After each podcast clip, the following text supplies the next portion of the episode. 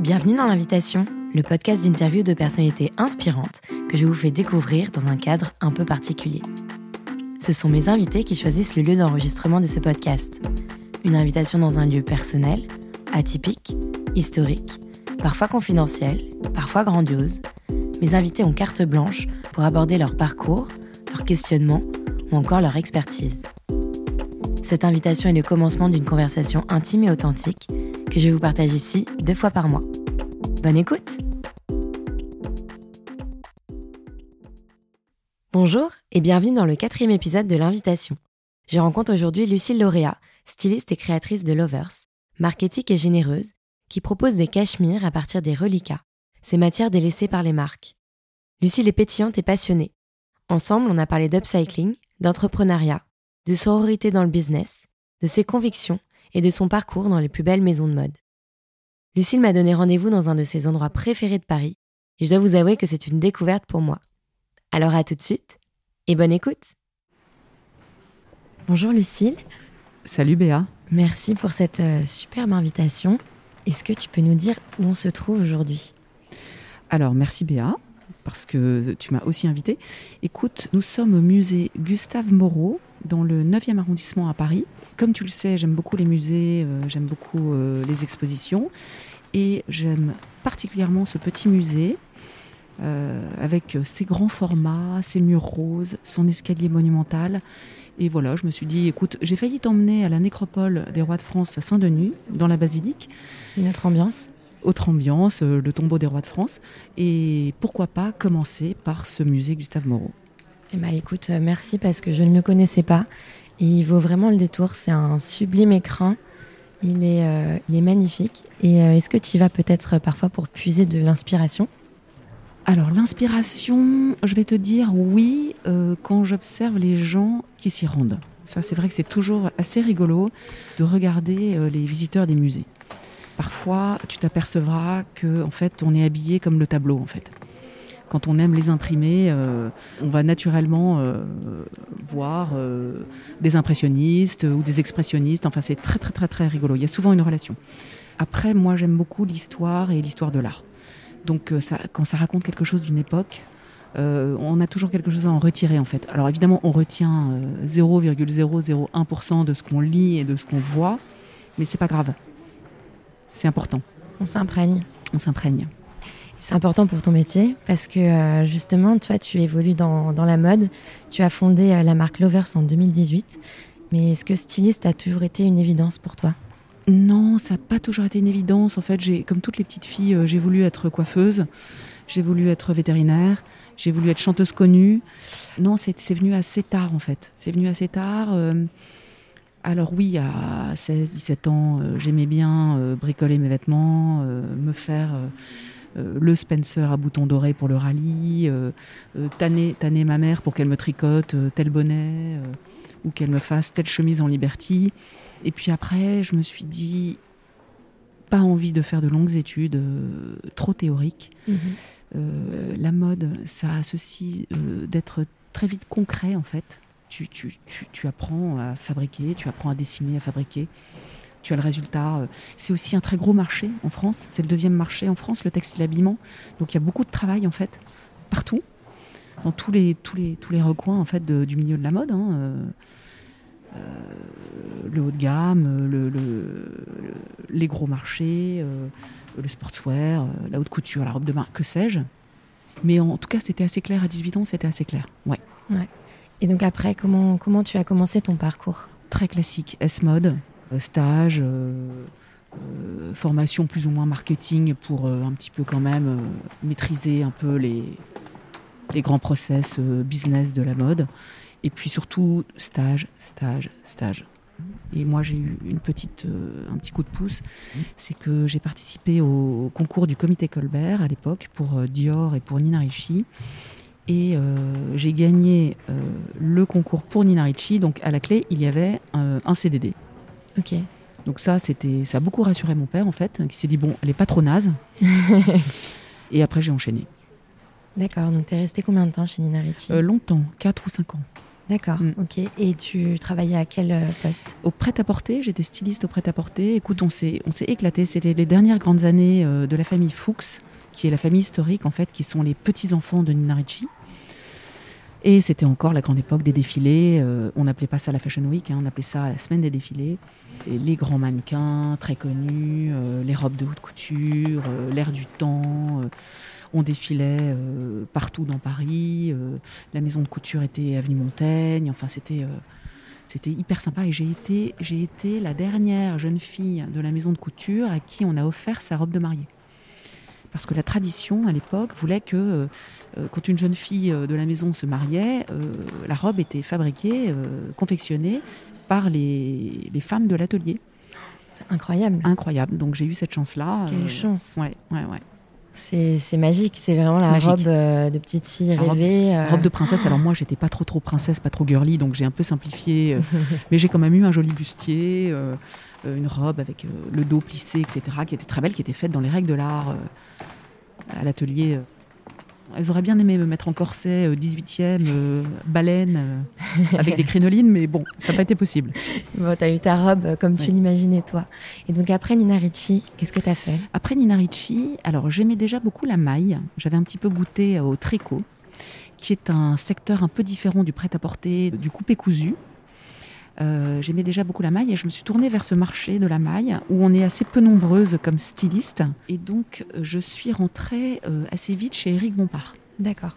J'ai refait mon book en fait de, de maille, en fait euh, pur tricot. On a fabriqué des prototypes, on a dessiné des pulls. et puis j'ai rencontré, j'ai eu le- le- la joie de rencontrer ce monsieur, Eric Bompard, qui m'a embauché où je suis restée euh, 16 ou 17 ans. Et là, si tu veux, euh, j'ai appris vraiment euh, à être une, une experte de la maille, du tricot et surtout du cachemire, D'accord. qui est une matière particulière. Donc, ça veut dire aussi des voyages, enfin du sourcing. Beaucoup, euh, beaucoup, beaucoup de voyages. Euh, 25 voyages en Chine. Parce que, en fait, le Cachemire, les chèvres de Cachemire vivent principalement en Mongolie intérieure, qui est la province chinoise qui est limitrophe de la Mongolie. En fait, la Mongolie, euh, à l'origine, elle a été séparée euh, par une frontière, mais c'est un- c'est une seule et même région. Elle est de part et d'autre du désert de Gobi. Et si tu veux, c'est là que les chèvres vivent et euh, sous des amplitudes thermiques considérables qui leur font fabriquer ce poil particulier, en fait, qui est très doux, très blanc, très chaud, très, costaud et très précieux. C'est vrai que le cachemire, c'est la Rolls de. C'est la Rolls. C'est la Rolls. C'est un grand luxe, euh, euh, c'est une matière qui est euh, limitée en quantité, donc c'est vrai que le monde entier se bat pour, euh, pour fabriquer son, son cachemire en fait. Et donc chez Eric Bompard, donc beaucoup d'années, au même poste. euh, Alors non, je suis rentrée styliste. Après, j'ai été nommée responsable des collections. et puis enfin, assez vite, j'ai été, je suis devenue directrice des collections. Donc, en bon anglais, Head of Design and Production. On a vécu des années extraordinaires, si tu veux. euh, On a tout multiplié par trois. Le nombre de références, le nombre de magasins, le chiffre d'affaires, accessoirement. On a, on a créé énormément de choses. On a créé la collection de manteaux, on a relancé l'enfant, on a créé les imprimés, on a fait du cachemire. Alors je me souviens à l'époque, euh, Éric Bompard ne faisait pas de cachemire l'été. Et donc en fait, euh, très vite, euh, ça s'est imposé. Quand on porte du cachemire, on en porte toute l'année. Et puis d'ailleurs, quand on passe ses vacances en Bretagne ou, euh, ou au Pays Basque, on est ravi d'enfiler un petit cachemire euh, l'été. hein. Donc on a vraiment développé dans tous les recoins de, de la société. C'était extraordinaire. On a accompagné une croissance qui, qui aurait eu lieu certainement, mais c'était sympa d'en faire partie. Ah oui, j'imagine. Et donc en 2018, euh, enfin peut-être un petit peu avant d'ailleurs, parce que tu as lancé Lovers en 2018, mais quel a été le déclic Pourquoi tu as, eu envie euh, On peut pas parler de déclic. C'est un cheminement qui se fait après quelques années, euh, en l'occurrence 16 ou 17 euh, pour moi. Je, pense un an avant de quitter Bompard, j'avais déjà une petite envie d'être entrepreneur. C'est quelque chose qui monte en fait. Je crois pas que ce soit un déclic, en tout cas. Le déclic, il est venu après, quand j'ai eu l'idée du produit. Je vais te raconter. Mais en tout cas, je chemine et je me dis, oh là là, quand même, j'aimerais bien être aux commandes, j'aimerais bien être libre, j'aimerais bien euh, pouvoir matérialiser mes idées euh, de A à Z. Grosse envie d'être entrepreneur. Donc, est-ce que je rachète une petite usine? À l'époque, il y avait des usines, des petites manufactures en France que tu peux acheter euh, 100 000 euros avec tout ce qu'il faut de machines, de savoir-faire. De... Alors après, bon, t'es patronne d'usine, hein, c'est un job. Mhm. Où est-ce que je crée ma marque? Et j'avais aussi cette forte envie et ce penchant pour la mode durable que j'avais déjà un petit peu initié chez Bompard. En 2014, j'avais fait labelliser toutes les collections Ecotex. On s'occupait déjà de recyclage, prêt et post-consumer. Ce qui est déjà novateur en 2014. Euh. Ouais, alors en 2014, j'étais très seule hein, sur le Ecotex, hein, sur le sujet Ecotex. Parce que si tu veux, euh, en gros, euh, plus, plus la boîte marche, plus on fait de chiffres, plus on s'en fout. Hein. Mm, mm. On met sous le tapis, quoi. Ouais, pas besoin. Vraiment pas besoin. Et puis si tu veux, de devenir écolo, ça coûte des sous, ça prend du temps, ça fait changer les process, ça nécessite d'embarquer toute l'équipe et, et voir toute la société. Éduquer. Et absolument. Euh, changer de, paradigme, euh, changer nos habitudes, euh, économiser, tout ça prend du temps et coûte de l'argent. Pour te donner un exemple, le Cotex, hein, c'est deux ans d'audit, ça coûte très cher. Ils débarquent, ils regardent tout. Ils regardent l'étiquetage dans le stock sur les étagères, ils regardent les pochons plastiques, ils analysent le fil qui coud ton pull, qui coud les emmanchures, le bouton, les étiquettes. Euh, ils testent l'innocuité des produits, les teintures. Euh, euh, rien de tout, c'est simple, avant de te donner le label. On a dû même changer les factures. Tu vois, on a dû même changer les. c'est tout juste s'ils te demandent pas de libeller tes chèques autrement, quoi. C'est un, c'est un vrai, vrai, vrai, une vraie démarche qui est globale. Et c'est pour ça que c'est un excellent label. C'est un label suisse-allemand. Mhm. Et une fois que ton produit est écotex, t'es assez tranquille en fait. Et donc, si tu veux, il a fallu euh, rééduquer, euh, se reformer. La mode sustainable, c'est plein d'autres choses aussi. Hein. On en parlera peut-être plus tard. Donc, une forte appétence pour euh, ces nouvelles démarches en fait. Et donc, j'avais très envie de créer une marque sustainable, durable, circulaire, vertueuse.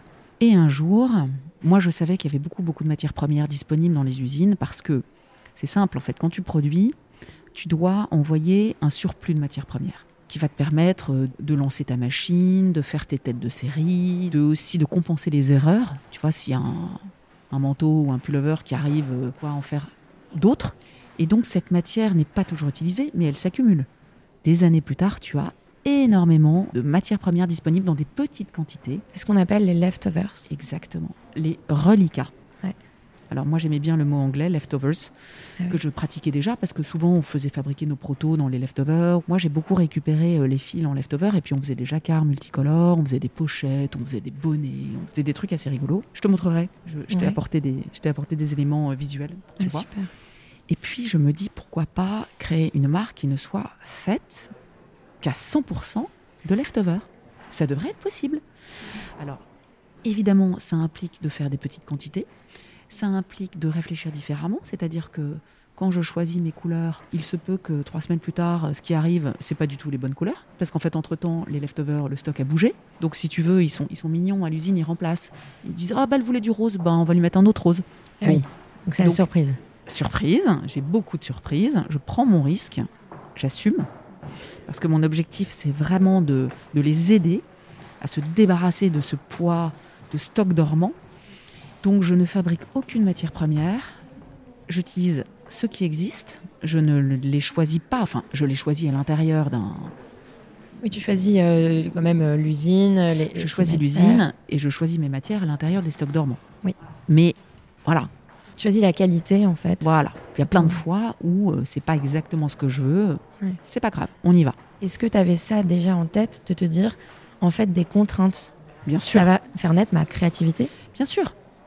La contrainte oblige à réfléchir, à être créatif, à trouver des solutions, à accepter, euh, bien sûr, la contrainte, euh, évidemment. De la contrainte naît une certaine créativité, bien entendu. Parce que je crois que c'est vraiment, vraiment l'ADN de Lovers, en fait. Complètement, complètement. Je pars de la matière. Ouais. Et je me dis, qu'est-ce qu'on fait avec ça? Tu penses différemment, en fait. Tu penses pas au, produit fini, euh, tu pars de la matière et à ce Exactement. que tu en faire. Qu'est-ce que la matière me dicte? Alors après, moi, j'aime aussi les intemporels, habiller des familles, les vêtements mixtes, les vêtements malins. Donc c'est vrai que je vais vers, vers, ça, vers de beaux intemporels euh, euh, hyper quali, hyper costauds. Des produits dont on ne se lasse pas, en fait, c'est toute une démarche qui est vraiment euh, très aboutie. En fait, c'est de produits responsables, mais pour une utilisation aussi responsable. Absolument. Acheter mieux et moins. Acheter moins mais mieux. Et si tu veux une démarche durable, vertueuse, c'est en effet au départ, c'est maîtriser ta matière première, bien entendu, ce que je fais. Ensuite, c'est ne pas mettre la pression sur les gens qui fabriquent. Zéro pression. Mm. Euh, ça arrive quand ça arrive, quand il y a de la place sur les vols. Exemple, dans 15 jours, je reçois des bonnets, des plastrons, des cols roulés. Bon, bah voilà, on est au printemps, euh, la terre entière fait plutôt des robes en lin. Et ben moi, j'ai des cols roulés qui vont arriver au mois de mars. Tant pis, c'est comme ça. Ensuite, ça nécessite, ça implique de fabriquer très bien, solide. Des pièces intemporelles, comme je te l'ai déjà dit, pour pas que dans 4 ans elles soient euh, ringardes. Moi, je veux que tu mettes ton pull Lovers dans 10 ans encore si tu l'aimes toujours. Euh, J'aime aussi beaucoup les vêtements mixtes à partager avec son chéri ou sa chérie. Ça, je trouve ça hyper sympa quand on se prête le pull euh, sur la plage, en week-end. Tu vas enfiler le pull de ton mec ou de ta nana. je trouve ça canon. J'aime aussi, je réfléchis beaucoup aux vêtements réversibles. Ouais. Vois, je trouve ça vraiment très très chouette Ouais. de te proposer euh, un Je hoodie reconnais, ce pull. ouais, un hoodie noir à l'intérieur qui est bleu marine parce qu'en fait tu voyages plus léger, tu le laves moins souvent. euh, en week-end euh, c'est pareil, tu prends un seul pull, tu prêtes à, à ta pote. Et si tu veux, toutes ces réflexions euh, font à la fin un vrai beau pull, un peu écolo, un peu durable. Ça, c'est vraiment ouais, ce que tu avais en tête. Mais alors, ça veut dire combien de produits, combien de vêtements euh, tu peux produire en général et comment ça se passe en fait euh, Est-ce que c'est à la commande Euh, Explique-nous un petit peu. Ouais, alors ça c'est une excellente question parce qu'en fait il y a plein de dimensions différentes. Alors d'abord, quand on est une start-up qui s'autofinance, on peut s'acheter un certain nombre de produits, on peut dédier un, certain budget à la fabrication. Ça c'est une première chose. Donc on est un peu limité, forcément. Ensuite, comme je suis seule, je suis aussi limitée dans ma capacité à les recevoir, à les euh, contrôler, à les prendre en photo, à les euh, mettre en ligne euh, sur le site à en faire la communication et à les vendre. J'ai aussi une limite de matières premières. Bah oui. C'est-à-dire que moi aujourd'hui j'ai une dizaine d'usines qui travaillent pour Lovers, qui, qui me réservent leurs matières premières. Bon, quand il y a eu moins de commandes au moment du confinement, il y a eu moins de matières produites, j'avais moins de couleurs disponibles. Les usines me disent, Lucille, euh, nos gros clients euh, ont divisé par quatre leurs commandes, voilà ce qui est disponible, mais oui, bien sûr, je suis complètement tributaire de tout ça. Moi, j'ai beaucoup de contraintes. Bien sûr. Et donc, bon an, mal an, euh, écoute, disons qu'on arrive quand même à fabriquer et à vendre, je dirais, entre 1500 et 2000 pièces par an. D'accord. Quand je dis on, c'est je, hein. Oui. c'est pour pas dire je tout le temps. Pour l'instant, je peux produire, je peux reproduire, ça s'autofinance. Ça serait bien de se faire accompagner. Donc pourquoi pas lever des fonds, pourquoi pas emprunter, pourquoi pas euh, peut-être passer euh, à la vitesse supérieure D'accord. et embaucher. Et Pardon. embaucher, bien sûr. C'est la précommande. Toi, tu comment ça se passe? Tu, tu présentes un modèle et tu produis en fonction de la demande? Comment ça se Alors c'est encore une super bonne question. En fait, je fais les deux. Je n'aime pas tellement euh, ces marques qui ne font que de la précommande. Parce que euh, je trouve qu'à un moment, il faut pouvoir s'engager. C'est toi la styliste, c'est toi la, la DA, c'est toi la patronne, c'est toi qui sais, et c'est toi qui propose. Donc, il y a deux choses à faire. Il y a des pièces dont tu es sûr. Tu sais que tu les as, tu les, tu les sens, C'est des intemporels. euh, oui, puis, et puis si tu veux, c'est un tel, c'est un volume comme ça, c'est un détail comme ci. C'est, tu sens bien que, que tes copines en ont envie. euh, tu l'as un peu vu dans la rue, tu as détecté un peu, t'as identifié un peu la tendance. Ça, c'est ton, flair et c'est ton intuition de styliste. Donc tu vas, tu vas te lancer, tu vas faire ta pièce, ton proto, et puis finalement ça tombe hyper bien, c'est canon. euh, allez, on se lance, on en fabrique 100, 200, on les fabrique, on y va, on appuie sur le bouton. À côté de ça, de temps en temps, il y a des pièces plus risquées. Je veux pour exemple euh, les pulls à rayures que je vais te montrer en 18 fils. Je prends un petit peu moins de risques sur le pull à rayures multicolore, si tu veux. Là, euh, je vais en faire faire 6. Je vais les prendre en photo, je vais euh, les montrer sur Instagram, euh, en newsletter, et je vais vous dire, OK, précommande, qui, quoi, combien, et euh, réception dans trois semaines. Et il y a un côté aussi assez sympa de la précommande, parce que tu vas au plus juste, parce que accessoirement, c'est pas toi qui avance la trésorerie, donc c'est pas mal. Et puis surtout, tu ne fabriques que ce dont tu as besoin. Mais si tu veux, je, je ne ferai pas que de la précommande. Moi, je connais des marques, si tu veux, tu précommandes en juin, tu reçois ton pull en novembre. Euh, mes copines me disaient Oh là là, j'avais complètement oublié, dis donc, je sais même plus ce que j'ai commandé. Bon, je trouve ça pas très cool en fait. Il y, a- un moment, il y a aussi des choses dont tu as besoin. Je vais te donner un autre exemple. Euh, Le marché du cadeau. Moi, j'ai énormément, énormément, énormément de clients qui viennent faire leurs cadeaux.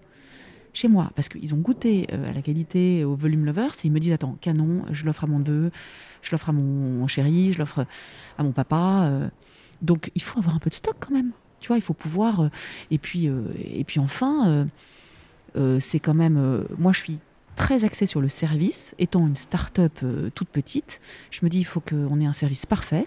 Donc ça m'arrive de livrer le dimanche matin euh, le cadeau d'anniversaire de monsieur euh, qui avait complètement oublié et qui m'appelle en urgence et il y a toujours quelqu'un au bout du fil. Voilà, il faut quand même être un peu souple et un peu agile.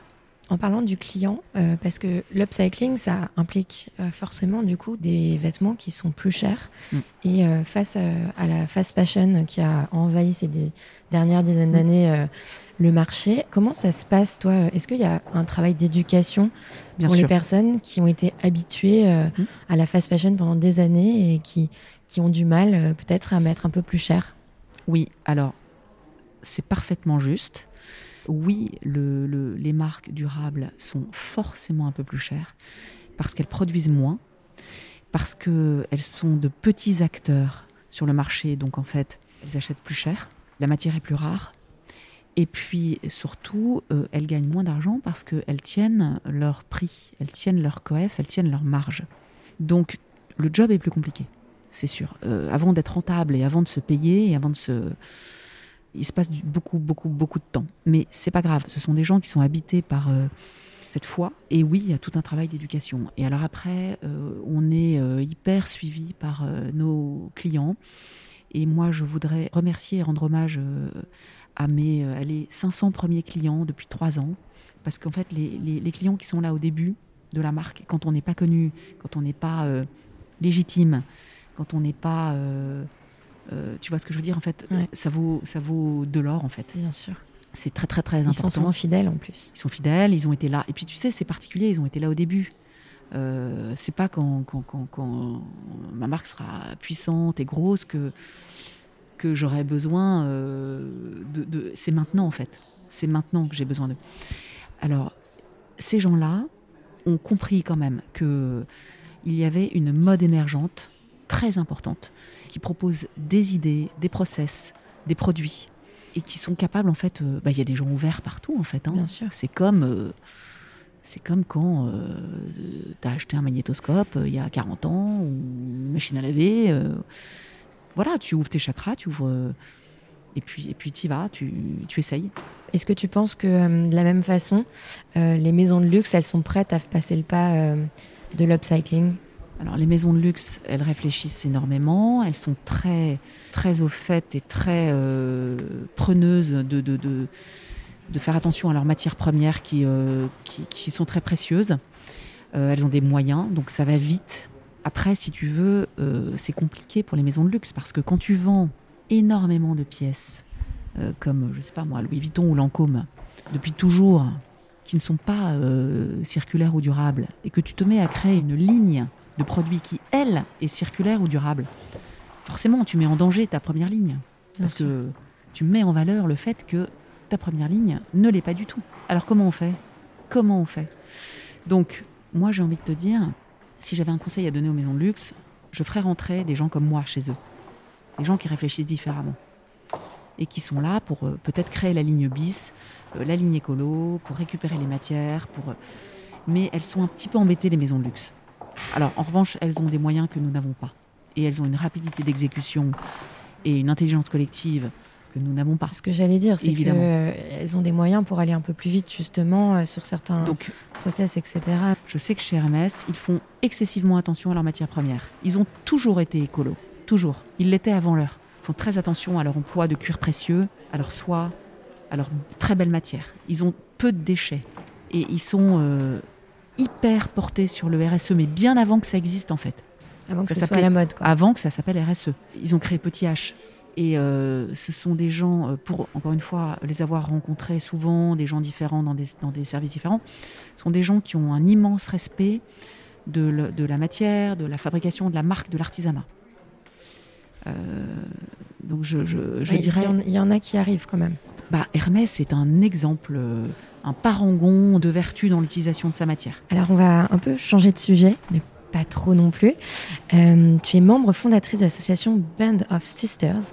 Est-ce que tu peux nous en dire un peu plus euh, sur ce réseau de femmes entrepreneurs et sur ton engagement? Est-ce que euh, c'est important pour toi la sororité entre femmes dans le business Est-ce que ça t'a aidé toi personnellement? Alors, Band of Sisters, c'est une association qui a été fondée par Cécile Lehanner, qui est une de mes très grandes amies depuis, oh là là, j'ose même pas te dire combien d'années parce que ça va te faire peur.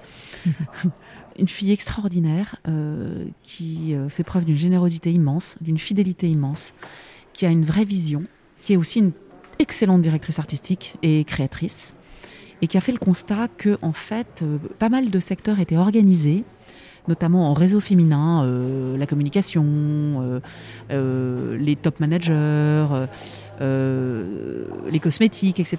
Et nous, pure créative, styliste, on l'était pas du tout. Et donc, Cécile, il y a quelques années, 5-6 euh, ans, se dit voilà, moi je vais fonder. D'abord, elle faisait des dîners chez elle, dans son bel appartement. Elle mettait en relation toutes ses amies. Alors, elle a beaucoup de gens qui gravitent dans la création, en effet. Et puis, c'était des, dîners très sympas. Et puis, on s'est aperçu qu'on s'entraidait, en fait. On s'envoyait euh, des clients, euh, des projets. Alors, il y a des filles dans l'édition, dans la food, dans l'art, dans la mode, évidemment il y a des photographes, il y a des directrices artistiques. Enfin, c'est très, très, très bien présenté, très riche. Et puis, si tu veux, elle a organisé ce qu'elle faisait déjà naturellement. Elle l'a organisé sous forme d'association. On est plus de 200 aujourd'hui. Beaucoup d'entrepreneurs, beaucoup de très jeunes femmes, 20 ans, 22, 23, qui se lancent. Il y a euh, une effervescence hyper sympa, que des filles sympas. D'abord, Cécile a ce don et ce flair. Euh, elle, euh, elle sait exactement euh, qui elle accepte. Bon, en vrai, elle accepte beaucoup de gens parce qu'elle aime les gens, elle aime les, profils différents. Elle voit les matchs. Mais, ouais. Mais si tu veux, elle a quand même. Euh, c'est une association qui lui ressemble d'abord à elle. Euh, il y a beaucoup d'amitié et de fait, oui, on s'entraide beaucoup on regarde d'abord euh, chez Band of Sisters quand on recrute, quand on cherche un stage, quand on propose un stage, quand on a un pop-up, quand on fait une vente, quand on, regarde d'abord ce qui se passe chez Band of Sisters. Toujours, toujours, il y a énormément d'offres d'emploi, de, de, propositions business, de, moi, je cherche une photographe, je regarde chez Band of Sisters, je cherche euh, un traiteur, euh, j'ai tout ce qu'il faut chez Band of Sisters, euh, notamment notre trésorière et la fondatrice de Noglu, l'excellent traiteur sans gluten. C'est une vraie, vraie aide au quotidien. Une d'or. Et puis, et toi, à ce moment-là, je ne sais pas si ça concordait avec la création de Lovers? Alors non, moi j'ai été assez longtemps une sister, alors que j'étais encore chez mon père. D'accord, ok. On aime bien quand même faire appel aussi à des, pardon d'employer ce mot, salariés. Parce qu'en fait, on a besoin aussi d'avoir une vision de l'entreprise. On a beaucoup de top managers. Hein. Puis, il faut qu'il y, ait un mix and match, en fait, hein, d'expérience. Euh. Quels sont les projets futurs de Lovers? Continuer à faire de beaux et de bons pullovers, continuer à habiller des familles entières. Ça, c'est ma grande fierté. C'est pas tant de vendre un pullover, mais c'est surtout d'en vendre deux, trois, quatre derrière, en fait, qu'on revienne. Qu'on revienne. J'aimerais bien faire un peu grandir ma marque. Euh, oui, idéalement, euh, j'aimerais me faire accompagner, soit en levant des fonds, soit en empruntant, et puis créer une petite équipe. Ça me ferait très plaisir. J'ai envie de retrouver euh, cet esprit d'équipe, ces, projets collectifs, communs, ce ping-pong. voilà, là, j'ai bien aimé être seule. J'ai trouvé ça hyper intéressant. Mais voilà, là, je suis prête à, je suis prête à retravailler en équipe. Donc, c'est un appel si quelqu'un nous écoute euh, qui est intéressé. et puis embarquer d'autres usines dans l'aventure. Pourquoi pas aussi travailler avec des grandes maisons qui pourraient nous confier leurs leftovers. Tu vois, j'aimerais beaucoup. Directement. Ouais, j'aimerais beaucoup que. Bah, écoute, je te dis n'importe quoi, mais euh, une ou deux jolies marques nous disent tiens, euh, est-ce que Lovers voudrait réfléchir à l'emploi de nos leftovers? Pour Lovers ou pour nous? Ou en collab? Ou voilà, ça, ça m'amuserait beaucoup. D'accord de coller à un univers qui, est, qui est différent du mien en fait. Donc je fais appel. Je peux dire les marques que j'aime ou pas? Bah si, bien sûr. Allez, vas-y, Berluti, Aigle, Lacoste, euh, Hermès. L'appel est lancé. Voilà. bon, maintenant on arrive à notre question finale, la question signature de l'invitation. Qui aimerais-tu entendre derrière ce micro? Oh là là Alors ça, c'est très dur. J'ai trouvé la question assez chouette. Tu pourrais appeler ma copine Sonia Sief qui est une photographe, éditrice, réalisatrice, qui a, beaucoup, beaucoup de cordes à son arc, qui est euh, une très jolie femme, très cultivée, qui a beaucoup de tempérament et qui fait beaucoup de bien.